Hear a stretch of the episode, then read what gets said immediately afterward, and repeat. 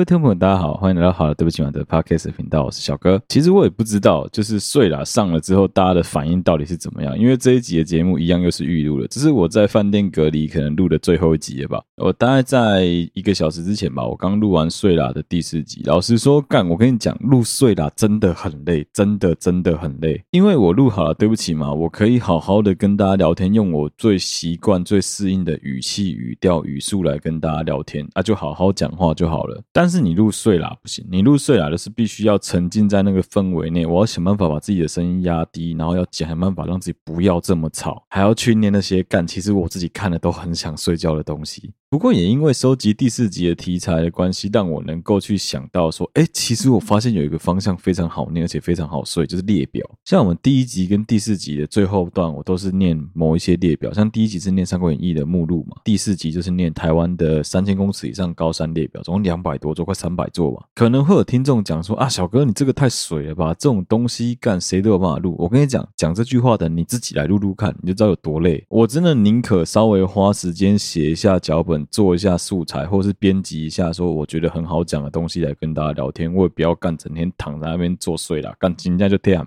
好了，这一集先快速进入感谢桥段，后面还有蛮多东西想跟大家聊一聊的。一样哦，还是要提醒所有的听众哦，五星留言、按赞、分享，绝对是我们节目继续做下去的一个很大的动力。我刚刚很无聊去翻了一下 Podcast，最近有很多的 YouTuber 啊、艺人啊，都开始加入在做 Podcast 的行列。有的做得很好，有的很明显他是来乱的，也有那一种干，他是每一集都录个五分钟、十分钟的这一种。我不会去讲说什么哦，Podcast。就是一定要录多久以上那才叫 podcast，没有啦，我跟你讲，干你高兴听、高兴弄就好了。有些人的心思本来就不在这边，他会花时间去做节目的那个心思比例本来就比较低。但是我刚刚看到有一个人开始在做 podcast 之后，他大概放了四集吧，他已经有接近一千多则的回复跟留言，可是我大概快要八百则以上，全部都是给他一星。我们先姑且不论这一个人的人格特质啊，各方面的条件啊，到底怎么样。但是当一个创作者，他在创作的路上，他其实也没有真的做错什么事情。甚至我觉得他的节目很多价值观跟论述跟我算是蛮接近的时候，诶，他这样子做被大家疯狂的洗情，被大家疯狂的谩骂。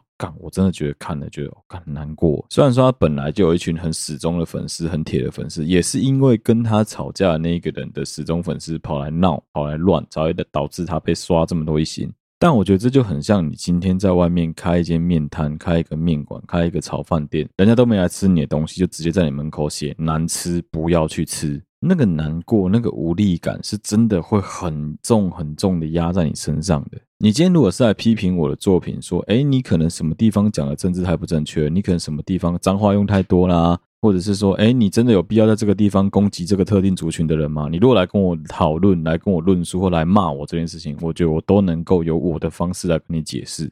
但如果没有，你就只是跑来跟我讲说，哦，我觉得你东西很烂，一心给你。干，我觉得要给你六星啊，就给你六星。又或者是说，他就是用凹的，反正不管怎样，他是故意给你一星，而且你可以很明显的感觉出来他的恶意跟他的攻击性。那我就有点不懂了，这些人的行为不就跟我们当时在笑那些喜欢某一个没有选上的总统候选人的那些粉丝一样吗？会有人去讲说什么啊，那个什么粉就是很不理性啊，一样的道理啊。奇怪，我们是一群在使用电脑、社群、新媒体时代的人，可是你居然会不理性到被一个很喜欢讲仇恨言论的人挑拨之后，然后跑去攻击他的所谓他的对手或他的敌人或他自己的假想敌，你怎么会甘心沦为别人的打手，而没有自己稍微思考过？又或者是说，你真的有认真去思考过，说你觉得这一个人的所作所为跟你真的很不合，所以你想要来骂他，那你也应该是针对他的这个人，而不是针对他的节目、针对他的频道去攻击他。我觉得这对于周围所有其他帮他做这个节目的工作人员都很不公平。我就不讲是哪一个节目了，就反正我自己有在看他的东西，他是一个实况主，我在看他的东西，他是最近开始在做 podcast，很明显他大概也不过是把他实况的内容直接丢到 podcast 上面来而已。但我就觉得说，干，哎。短期内，它突然间增长了这么多的收听数，结果全部都是负评，实在太奇怪了吧？总之，真的啦，大家给我们的鼓励，你给我们的留言，甚至是你私讯我们小盒子，告诉我们说，哎，我们频道做得很好，你从哪一集开始听的？你现在从头开始追了，你只要告诉我们这些东西，对我来说，对我们 team 的人来说，都是让我们继续创作下去很大很大的动力。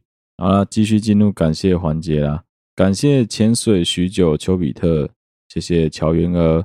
感谢蓝蓝蓝蓝和懒汉，谢谢奇猪撞豆腐，谢谢芊芊挂号好味的粉丝，谢谢 H A Z 底线二二二，谢谢 Gary 方，谢谢只有维尼，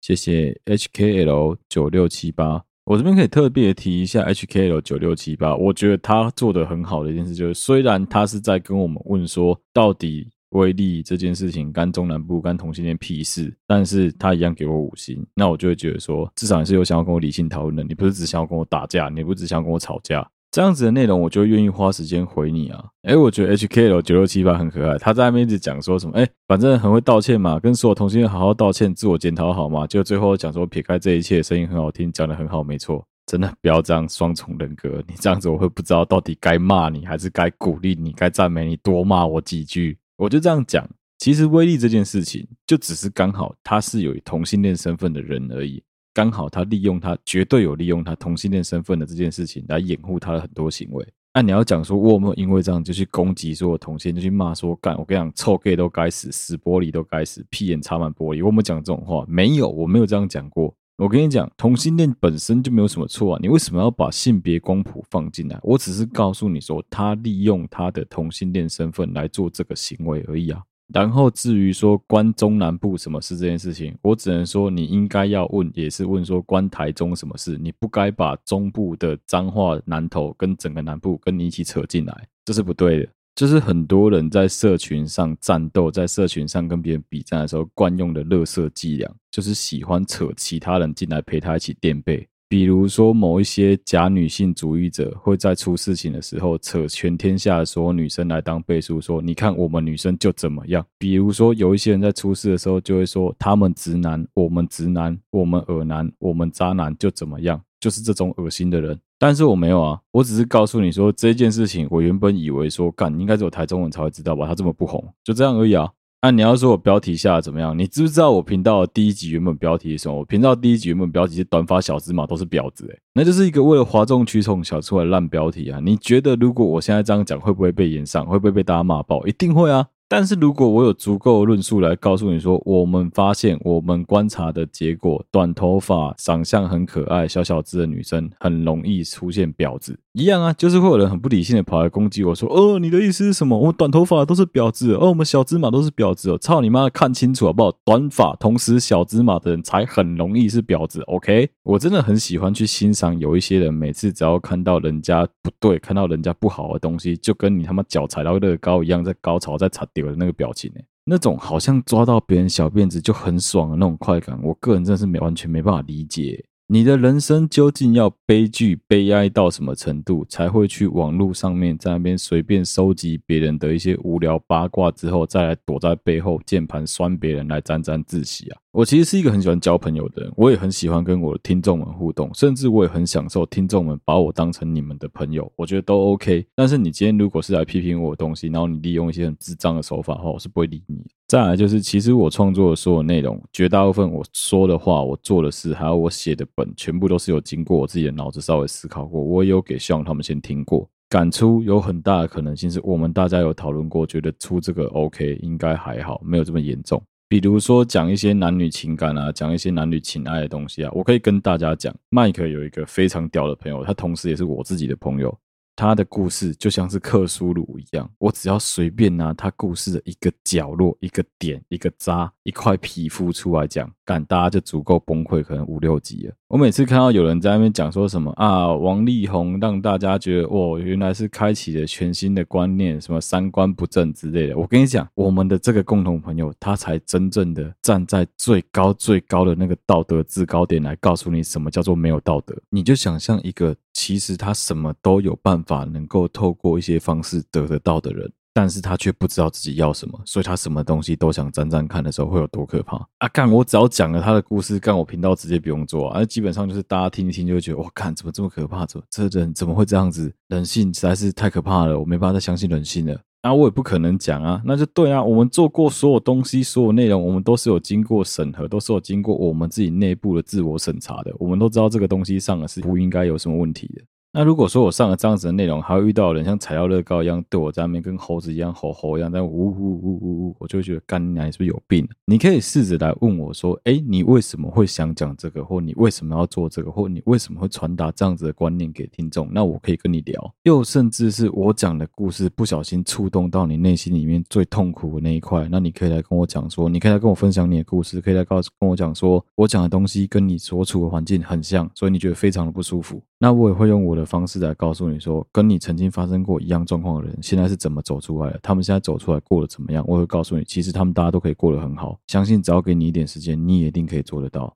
这就跟我后来会决定要开睡啦是一样的意思啊。为什么要开睡啦？就是因为有很多人在工作的过程中，在走路通勤的过程中，或在睡觉的期间，他们没有办法忍受一个人睡着的感觉。我就举一个例子好，你刚跟你的另外一半分手。大概有七成五以上的人会马上跑去玩交友软体，你知道为什么吗？不是因为他真的想要找一个对象，绝大部分都是因为他们受不了手机另外一端突然间没有任何讯息，没有任何问候，没有早上你要吃什么早餐，没有晚上我要睡了晚安。所以他们会开始去玩交友软体，他们会开始想要去认识新的对象，去认识新的异性，让这些人来弥补他的无聊的心灵上的空虚。可能这跟你聊天的对象也不是真的很适合你，但对你来说，就只是要有一个人来跟你一起嘘寒问暖，要来关心你，就这样子而已。但是在你心里面还很脆弱，还没有准备好好去面对下一段人生，去面对下一个感情的时候，如果你直接在交友软体上面去认识新的对象，很有可能你还是会陷入其中。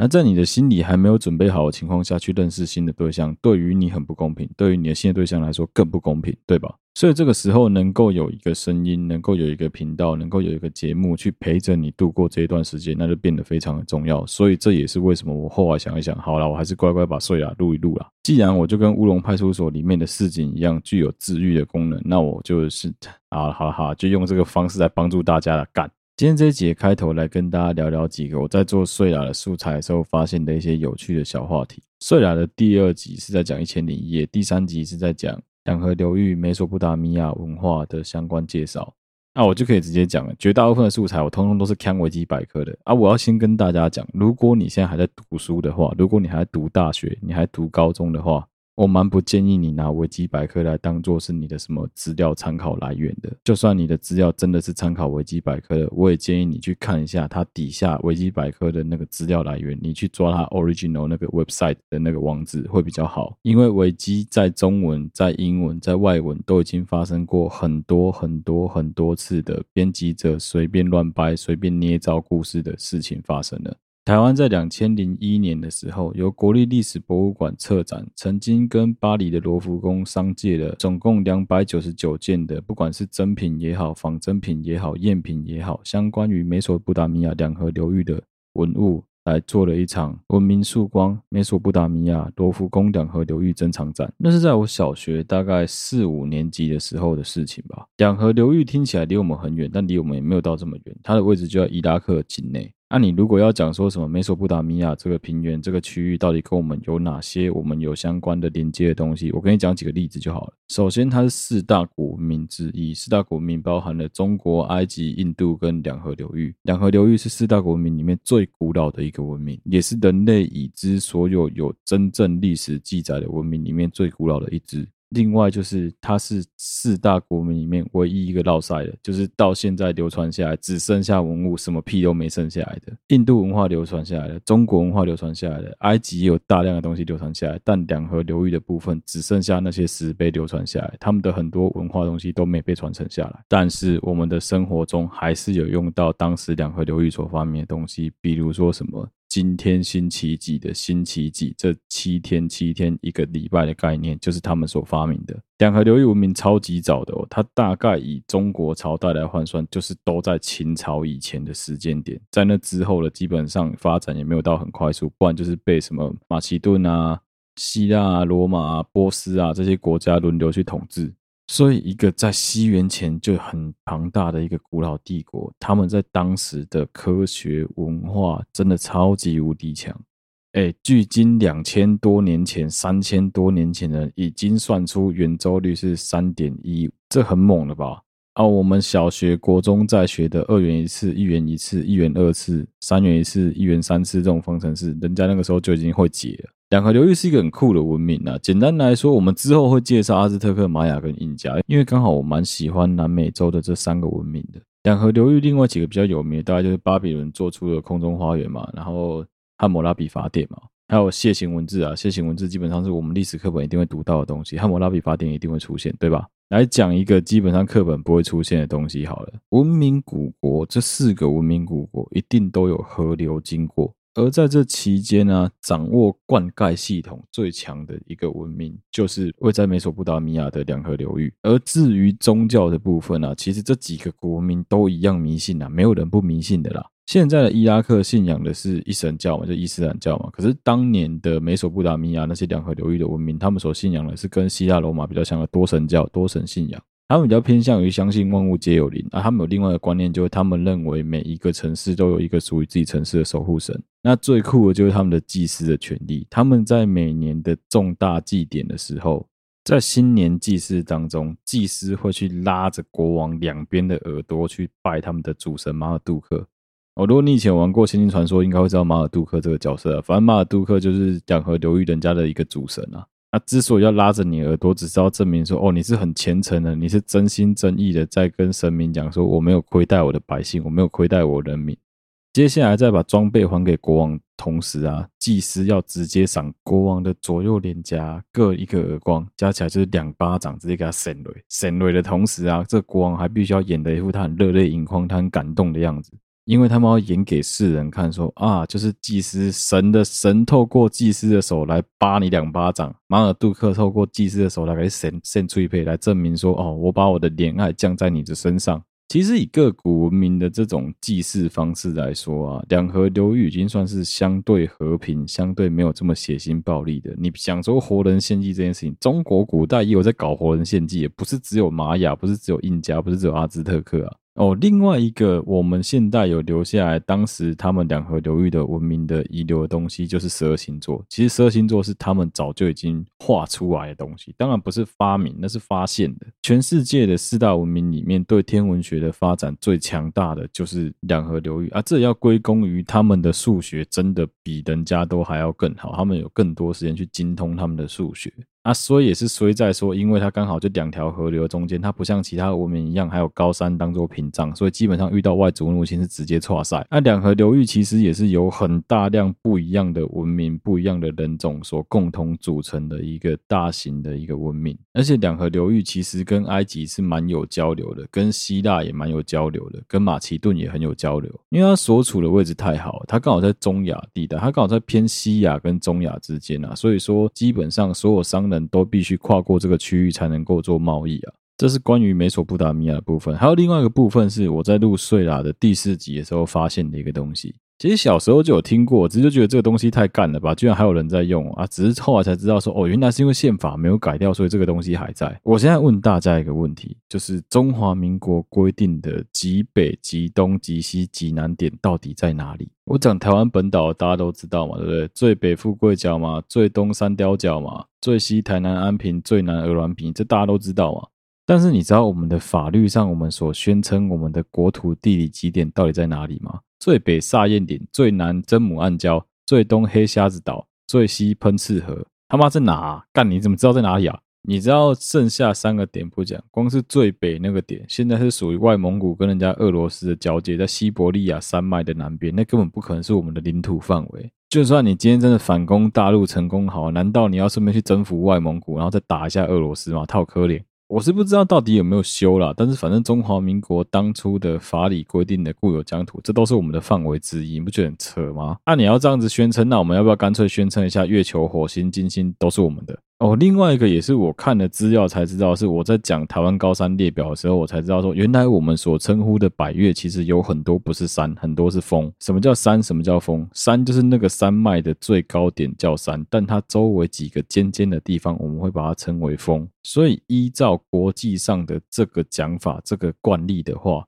全世界最高峰基本上一点争议都没有，就是珠穆朗玛峰嘛，也就是大家俗称的圣母峰。那大家知不知道世界第二高山是哪里？如果你有在注意一些跟登山有关系的东西的人，可能会知道叫 K2，K2 又叫做乔戈里峰。但是实际上以高峰来说的话，它也不是最高，也不是第二高峰啊。第二高峰是圣母峰旁边的圣母峰南峰才是第二高峰啊。这也是 mountain 跟 peak 不一样的地方。这就是我们台湾人最后跟日本人都，因为汉字的关系，就我们中文字的关系，所以被搞混了。简单说就是一样，在玉山，它可能有东西南北风，甚至还有什么北北东风之类的，那个都应该算是玉山山脉的一部分。但我们台湾人的分法就把它变成，这没有错啦，而只是说我们台湾人的分法就把它变成说，哎，东风是一个，北风是一个，南风是一个，主风是一个。啊，你也不能说它错啊，为什么？干，我跟你讲，你如果实际有去爬过山的人就知道，就算是在你隔壁的东风干那个，你也是要先下去一段，再上来一段，哎，就很哎，好不？它两座山的水平高度落差可能不过才三十公尺而已，但这三十公尺你可能要爬快要四个小时才能够爬完。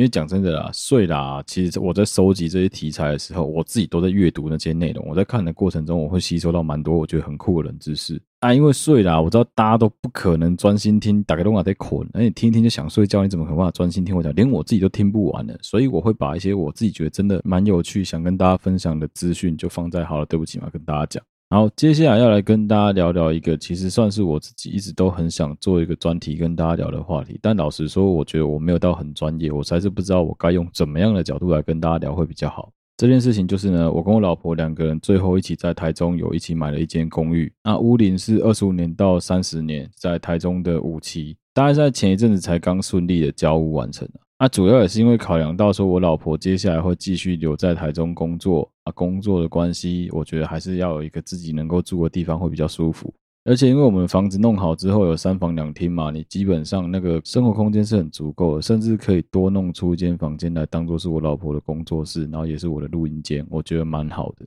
所以，我们最后经过了审慎的决定之后，还是决定把房子买下来，因为毕竟就是住得到啊。我价格我就不讲了，简单来说，就是我们买的是有含车位的啊，平数也还算不错，以我们两个人的需求来说是可以接受的，算是比较老的老公寓，但是是有管理的。关于买房子这件事情啊，其实我想要分几个面向来跟大家聊一聊很多我自己关于买房子的观念。之后如果有机会的话，因为我们的房子也还需要装修，所以我们应该会用影像的方式把它记录下来。有机会应该会想要 po 出来分享给大家，但不知道看我老婆有没有想要拍啊。因为房屋改造的这个部分，大概是轮不到我。这段时间我刚好都在船上，所以基本上都是我一回去放了就好。首先来跟大家聊一聊买房这件事情好了。我知道会有很多人都在靠腰说啊，现在不是房价的最高点吗？你怎么会挑在这个时间买房？你怎么这么笨？如果你去查所谓的房市高点的话，现在的确是历年来的算高点，但是不是最高点，我只能说很难说，要看你说哪一区。以我朋友买在高雄当例子好了，如果说他是去年的七月份买的话，跟今年的七月一平大概会差五万到六万。那如果说是一些有被宣布跟台积电有关系的区域的话，一平的价格可以差到快八万、十万，就一年而已。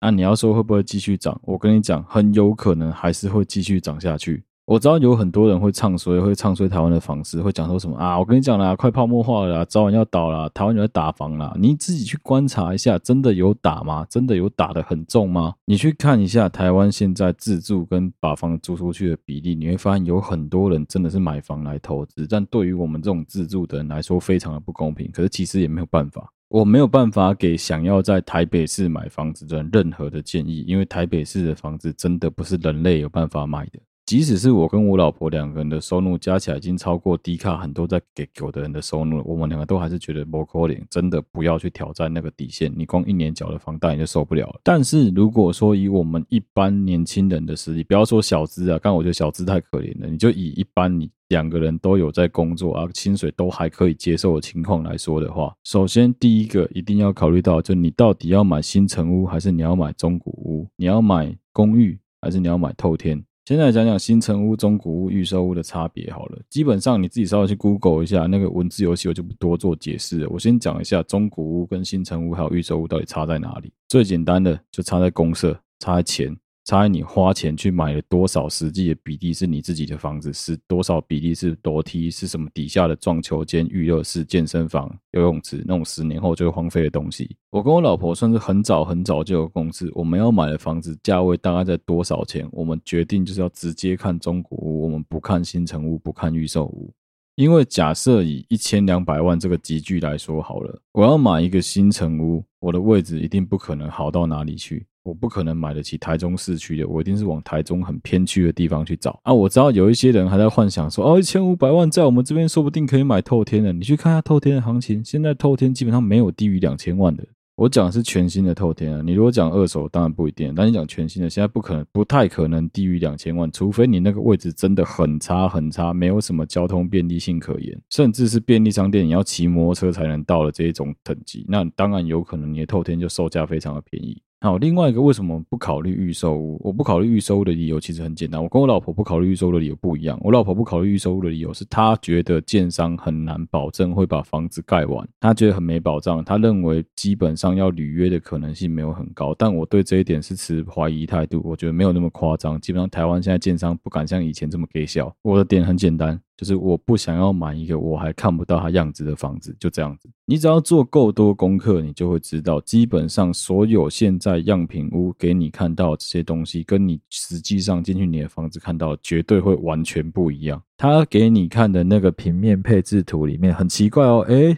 炉台放得下，旁边还可以放冰箱，连柜子都放得下。等你实际进去，发现你的厨房小到干冰箱不知道放哪里。这样子的例子真的是太多太多太多了。所以，我真的不想要把我的钱花在一个干我真的看不到实体的地方，我觉得超可怕。当然，因为是预售屋，所以它溢价空间会比较高，或者是说，哎，你的甚至是头期款都可以用贷的，用分期来缴，这都是有谈判的空间的。毕竟那房子也还没盖嘛，所以它建商需要回收现金的速度也比较慢，这都是有可能的。可是我自己就是觉得说，赶那个跨北丢的米，被给我，我今天是就错，你知不？好，接下来就讲新城屋跟中古屋的差别。我今天要买一个全新的房子哦，结果进去一看，全状告诉你有四十五平，实际平数只有二十平。你想要操蛋，妈的，我一半以上通通买公社。对，不要怀疑，这就是现在新房子通通都这样子。那、我基本上中古屋，我权状如果有四十平，我少说至少都有二十六到二十九平，跑不掉啊！而且很有可能干我这个中古屋都已经有连车位什么都含进去了，我干嘛要跟你在那边新成屋还要再另外买花一百五十万买一个车位？而且车位这种东西的价格还是看地区的、我现在讲的还是比较偏远一点地区台中的价格。如果你要买在比较市区，假设什么正五期。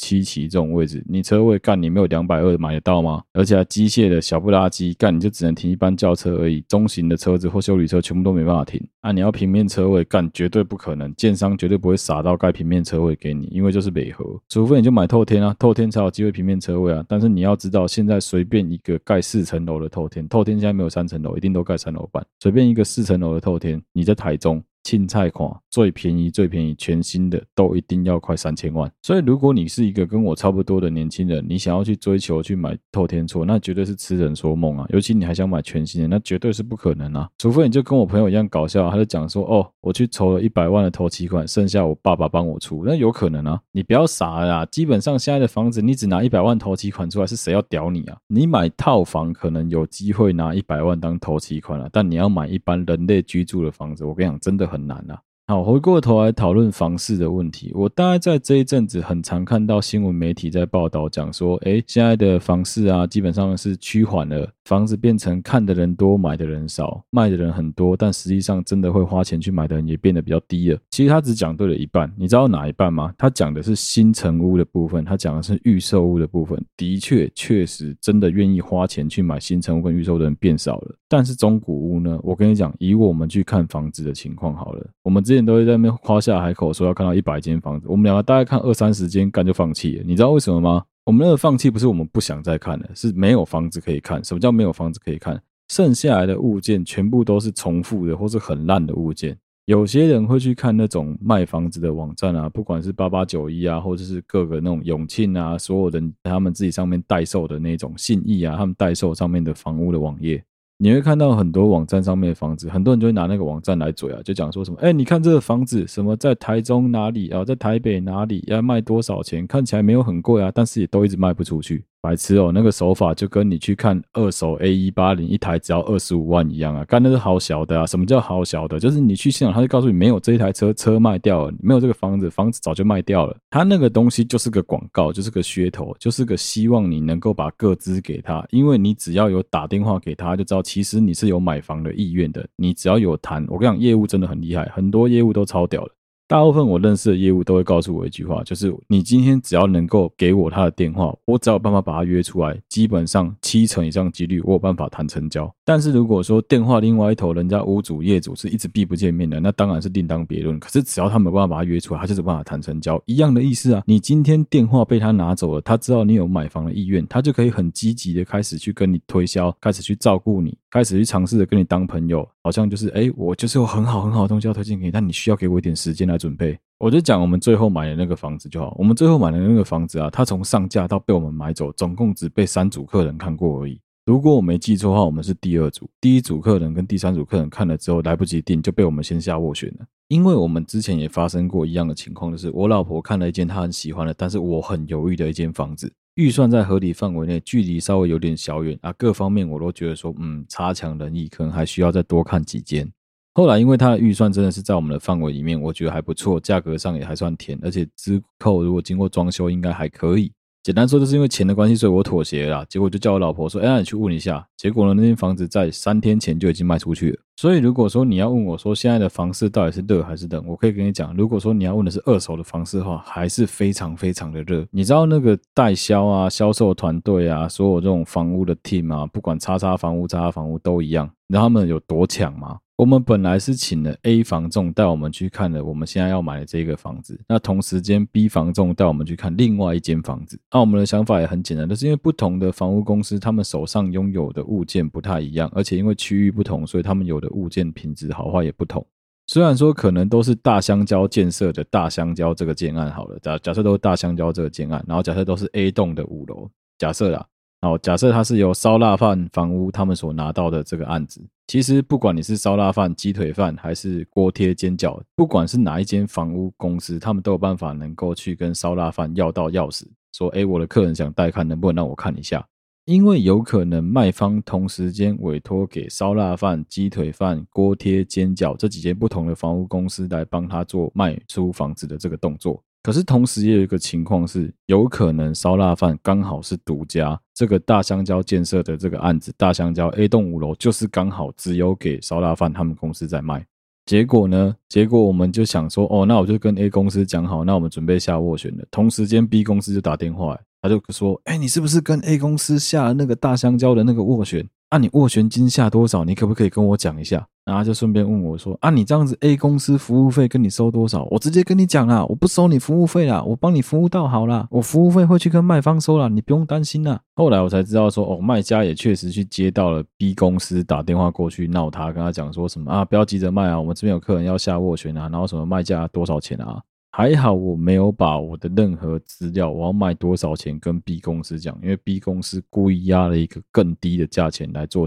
恶性的竞争。那我是觉得可以理解啊，因为现在房仲的市场真的非常非常的强。当然就还是觉得说，哎呀，真的有时候哈，不想要去介入他们之间的这种竞争风暴里面，你知道吗？因为对我来说，我很难得利啊。因为早在我看懂游戏规则之前，我已经笑着把钱捧给你说，好，好，谢谢谢谢，感谢你帮我服务，就这样子啦。干我哪有得利什么东西啊？我另外可以讲讲看房子的时候有几个要件啊，自己一定要稍微注意一下。我就以中古屋当例子，因为我们看的全部都是中古的公寓型的房子。首先就是不管晴天、雨天、白天、晚上，如果你很喜欢那房子，这四个状况你都要去看过一次。如果好死不死在你还没有看过这四个状况的情况下，房子就被买走了，那没关系，那就是房子跟你没有缘分。你一定要这样子想。白天就是看采光跟通风，晚上也是看通风，还有听它周周围所有的邻居的那种噪音之类的会不会很大。雨天或雨天之后，就是偷偷检查到处有没有壁癌或有没有漏水。一个最简单的检查方式，晚上的时候不开灯，拿手电筒去照墙壁，看到有水痕，水痕非常的夸张，这时候两个想法：一个这个房子不要了，一个就是大杀价要砍到爆。接下来还有一个一定要注意房子的地方，就是它的管委会。什么叫做它的管委会？很简单，所有的公寓大厦现在规定都要有管理委员会。如果你住的是电梯公寓的话，你稍微看一下电梯的公告里面，他们一定要贴出每一个月份的收入跟支出的收支表，去看一下这个管委会他们到底盈利剩下多少钱。通常不管大小管委会啦，身上有个三五百万的现金是很正常的一件事情。可是，如果这边的户数超级多，但是现金很少的话，你就要注意了。那很有可能是有很多户都没有照时间缴纳管理费，甚至有人可能是直接没有缴管理费。这样子的老旧公寓大楼就会出现一个问题，就是很有可能它的保全能力是不足的，清洁人员是不足的，或是说灯是不开，灯是坏掉的。像我去看过的有一个建案，它就是那种很大型的，可能有快要二十层楼的住商混合的房子吧。里面总户数应该是一千两百户，超级多户。那我去看的那间房子是在那一层，好像十四层还十五层吧，基本上是已经是顶楼的之十几、之十二还之十三。采光真的非常好，view 也很棒，但问题来了，它中间那一条穿过其他房子的那个走道，感超暗、超可怕。一问之下才知道，说整个十五楼明明就有可能十几户，但其实只有住两户，剩下全部都是投资客。啊，这种房子不要说我老婆了，连我都没办法了。我老婆是一个高敏感体质，她就是没办法接受这种房，她绝对不可能住。但是连我都不行，就不用说我老婆了。而且我觉得他们很哭腰，是因为他们的那个长廊长期都没办法有自然采光，所以他必须开灯，但他们连一个灯都不开。这边的一个灯都不开，包括连紧急照明灯的插头都是拔掉的，你就知道说那个地方的管理绝对是有问题的，非常的松散。哦，另外一个可以去辨别说你的大楼管理的好坏的方法，就是你去看一下他们的资源回收跟垃圾的收集区域，或者是去看一下他们的警卫的执行状况。我举个例子好了，基本上如果你现在是住电梯大厦那种有管理的，应该都知道说，很多人会很讨厌那个警卫，觉得哦，警卫好啰嗦哦，每天都不知道在冲啥小。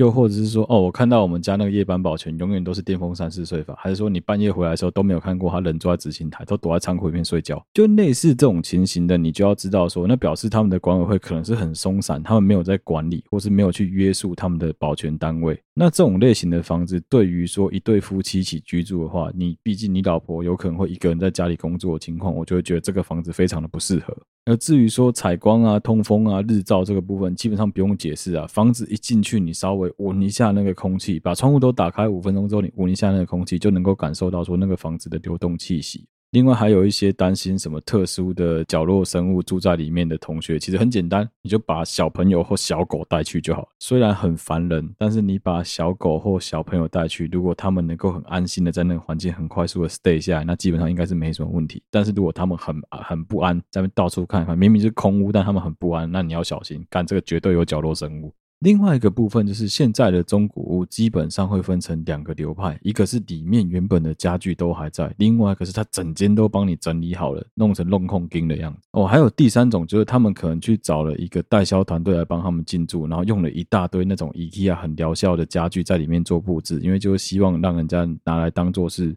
租出去做投资用途的房子的。基本上啊，我自己个人建议啊，这三种你都可以去看看，就可以知道差别在哪里了。我自己最喜欢的是全部都弄空的，你什么装潢都不要有，最好是哦，你地板要掀不掀都可以，反正整个什么装潢都不要有，让我进去之后我自己做装潢。我跟你讲为什么？因为绝对不可能有人会刚好装潢的眼光跟你一样，而且不可能的代志。啊，与其要花钱请人家来拆来清，还不如整个都是空的给你。因为你知道吗？在装修的过程当中，拆除跟清运的费用占了总费用的可能会五趴到十五趴之间，其实算蛮高的。因为要看你拆除到什么程度啊。而且，如果里面还有摆放一些过多的装饰跟家具的话，我都会怀疑说那个家具底下的地板可能是翘起来的，或是墙壁其实有长壁癌，他只是故意包住不给你看而已。另外一种就是他帮你把整间房子都用壁纸贴得很好看，然后全部都用油漆粉刷过了。我跟你讲，那个才麻烦。因为你会懒得去把壁纸撕开来检查啊！你以现在买当例子好，假设你是什么哦，七月份成交，八月份成交的，它的履约保证是六个月嘛，就是基本上他给你的保证是六个月的时间。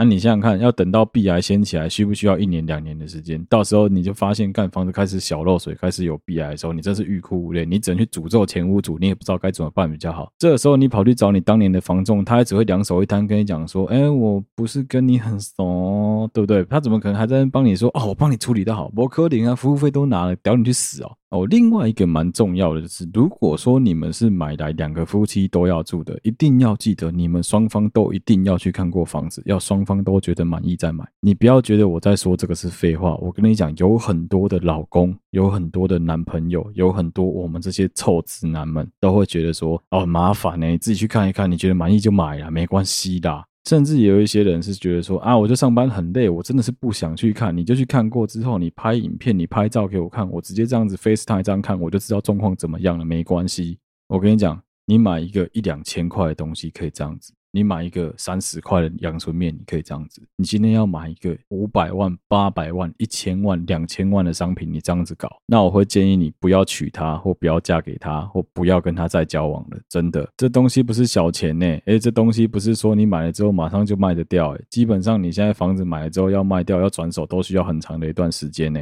真的等到最后房子交屋了，他来看了之后，他再跟你靠腰说什么啊？这个马桶这状况不行啊！啊，那地板这么脏啊！你看那冷气，那冷气这么旧的，屋主也不知道要不要换啊，直接丢给我们就当垃圾处理啊！啊，当初那个说随便都可以的人跑哪去了？就是会变这样子啊！所以我是真的很建议大家不要觉得我在讲干话，你要看房子，两个人一起去看。我知道很多人会觉得说，哦，小哥你不要闹了，我每天晚上加班到八点半，你还要我吃完晚饭之后去看房子，看房子看到几点？十一点了，我怎么受得了？哎，你可以不去看啊，那你就不要买嘛，就这么简单啊！啊，不然哪有这种事情？你想要买这个房子，你又不去看它，你以为是在玩盲抽是不是？你以为是在玩抽奖、抽礼包、抽福袋是不是？哎，我今天抽抽看看，我抽到的房子会是几房几厅？看我抽到的状况会怎么样？会不会有漏水？会不会没漏水？会不会有附装潢？会不会没附装潢？傻啦！你今天可以讲说哦，哦，我就外行，我就看不懂，我也不知道看什么东西啊，没关系啊，你去找看得懂的人陪你一起来不就好了吗？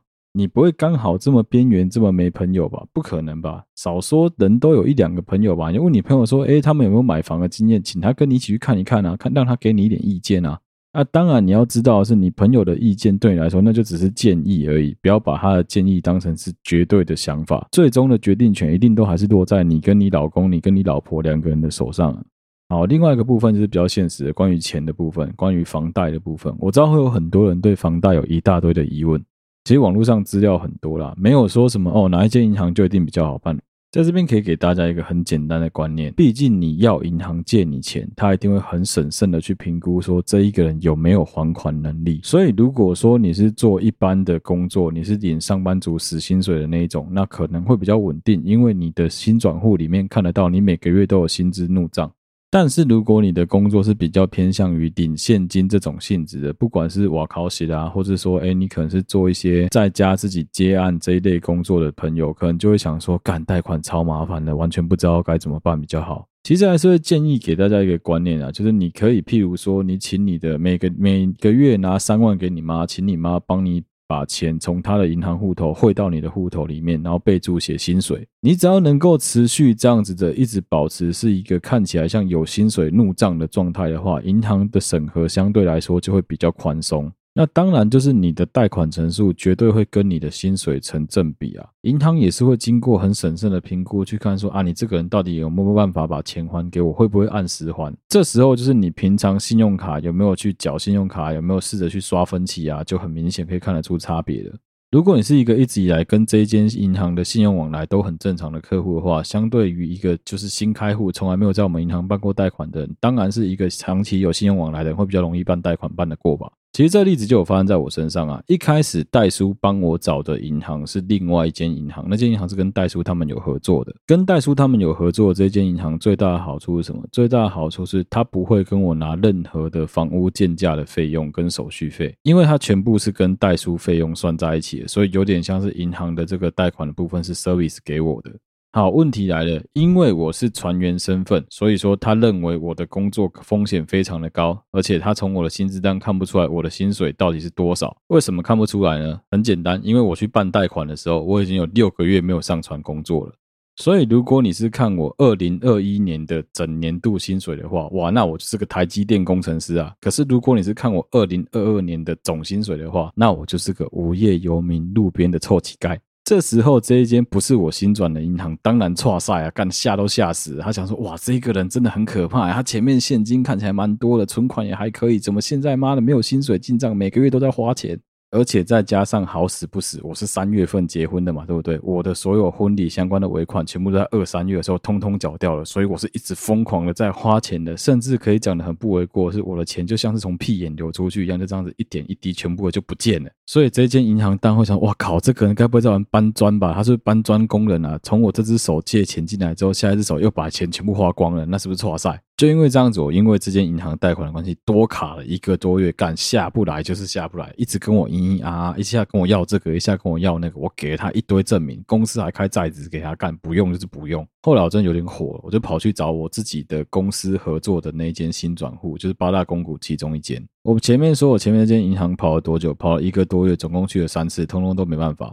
我这间我自己的新转，一天就一天就办好了。我后来再回去，就是他已经审核通过，我去补盖几个章啊，然后因为那个承办的小姐稍微啊呆了一下，她有一些东西没盖到章，我再回去一次，我回去三次，但那个都是为了补东西而已。实际申请贷款到告诉我 approve，大概只花不到一个礼拜的时间就搞定了。这也告诉我们，你的钱要统一放在同一个银行里面，你的新转最好就固定在那边，这件事情有多重要了。所以，就算你是自由接案的人，我也会建议你一定要用一个账户，你就是直接把那个账户当成你的新转户。就算你是一个靠爸妈的、靠爸妈族好，你也要跟你爸妈讲说，依他们的零用钱给你的方式，当做是薪水，每个月五号或十号拨进来你的账户里面，这样子未来你想要创业，你想要贷款，你才有足够的资金能够去跟银行借钱。这件事情真的非常非常的重要。我知道有很多年轻人，尤其是自由工作者，真的没在注意这件事情。等到你最后要贷款的时候，你有在戏啊！我跟你讲，不要嫌自己的钱少，就算你一个月只有两万八、三万八的薪水都不管，你只要有一个固定的薪转在内，人家银行看得到你每个月都有固定的收入，你现在也还有足够的在职证明，银行不会不借你钱。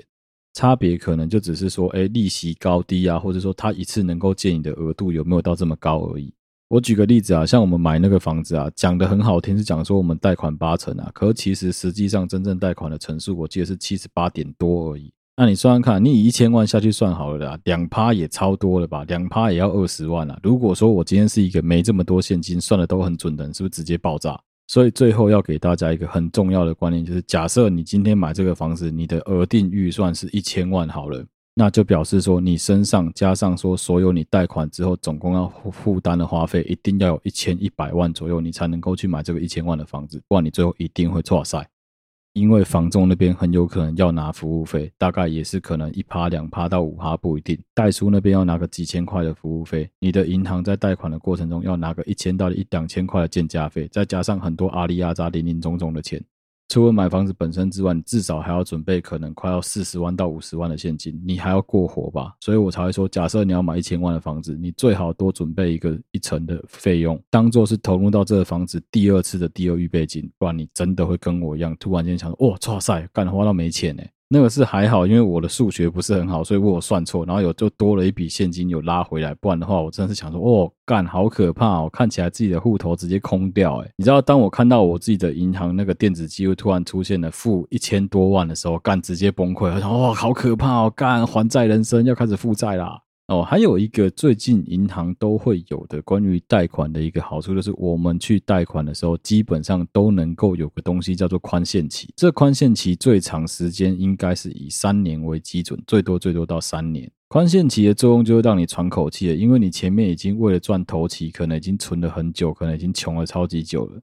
突然就要你拿每个月可能诶，假设两万到五万不等的贷款出来，你可能会头很痛。所以这个宽限期的好处就是让你先只要前三年只要缴利息的部分就好了，本金的分期会摊还在后面的年数才把它全部拿来还掉。所以就是前面稍微让你喘个三年，后面再把它痛苦全部加回来。有些人会讲说：“哦，小哥这哪里好干？我他妈后面还不是一样照样还钱？”我跟你讲，没错，早还晚还都要还。但你要想，你房子你有没有留钱来装修？有吗？你有没有留钱准备要买所有的家电跟小家电？难道你所有东西干就是全部去路边捡垃圾吗？对吧？我们常常会忘记这件事情吧？而且都干真的，大家都会忘记。靠本人想说啊，干我钱全花光了，没有钱了，那我不装潢了。那这时候，如果你们两夫妻还要每个月合缴可能三万到五万不等的贷款，你是不是会爆炸？那如果前三年我跟你说，你们不用了，前三年只要缴一万多块就好，你不觉得轻松很多吗？你可以拿这三年来做很多事情，你不觉得吗？买家具家电也够了吧？基本上就是这样子啊，这就是我觉得宽限期很重要的地方在这里啊。当然，你也可以很帅的有一个观念，就是讲说，哦，我不想欠银行半毛钱，干，我就打算快点还掉，也可以。银行也有一个方案，记得在贷款的时候要提出来，就是你要请他帮你打勾，有一个选项叫你可以提前把钱还清，提前偿还。假设我今天跟银行总贷款额度可能哦，假设是七百八十万好了，但我现在突然莫名其妙中乐透得到了三百万的现金，可以直接交给银行。如果我有钱，我可以提前偿还的话，我就可以优先把这三百万拿个两百万先丢进去，我只要还剩下五百八十万就好了。啊，至于说利息接下来会怎么计算，那个要你跟银行谈问清楚才会知道。每一间银行的做法都不太一样，游戏规则也都不太一样。但是可以提早清缴、提早还掉这些钱，对你来说其实压力是会比较小，你才不会一直觉得说啊，干我就一直负债那一千多万在那里很捞塞。对，没错。所以接下来我要背好像几年、二十年还三十年的房贷吧，真的很可怕。我要跟野原广志一样开始我的房贷人生了，真的是干，我觉得真蛮酷的，就是有一种哎干，去年真的做了很多事情，求婚、结婚、买房子。我之前有一次走路在路上，那时候台中干娘妈整天下雨，下雨我够烦的。然后下完雨之后，路边就很容易出现一大堆瓜牛跟蛞蝓。我记得那个是在我们房屋交屋的前一天吧，我们就看到了一只蛞蝓跟一只瓜牛。我就问我老婆说：“哎，你知道蛞蝓跟瓜牛的差别在哪里吗？”因为我平常是一个很喜欢问我老婆一些北南问题的人，所以我老婆就很有防备心的，突然想要干，是不是又要考她了？她就用那种要战就来啊的那种语气跟我讲说：“啊，不就是有壳跟没壳的差别吗？”我就突然跟她讲说：“不是今天的我们跟明天的我们的差别。”啊，这一集的节目就到这边啊，感谢大家收听。好，对不起我的 Podcast 的频道，我是小哥，我们下期再见。如果你喜欢我们的节目的话，欢迎你到好对不起嘛的 Facebook 粉丝团或是 Instagram 的粉丝专页上面去按赞、追踪、留言，有任何最新消息都在上面发布。如果你使用的是任何一个 Podcast 平台，都欢迎你帮我们五星按赞、追踪、分享。你的支持就是让我们继续创作最大的动力。好了，对不起嘛，跟睡啦同时都在征稿。好了，对不起嘛，在征求的是大家的人生故事，睡啦在征求的是所有可以念出来的中文字稿。欢迎大家写信到 I'm sorry 啦零六四 at Gmail dot com。或是私讯我们的粉丝专业小盒子，都会有我们的工作人员为你服务。再次谢谢大家收听好对不起嘛的 Podcast 的频道，我是小哥，我们下期再见啦，拜拜。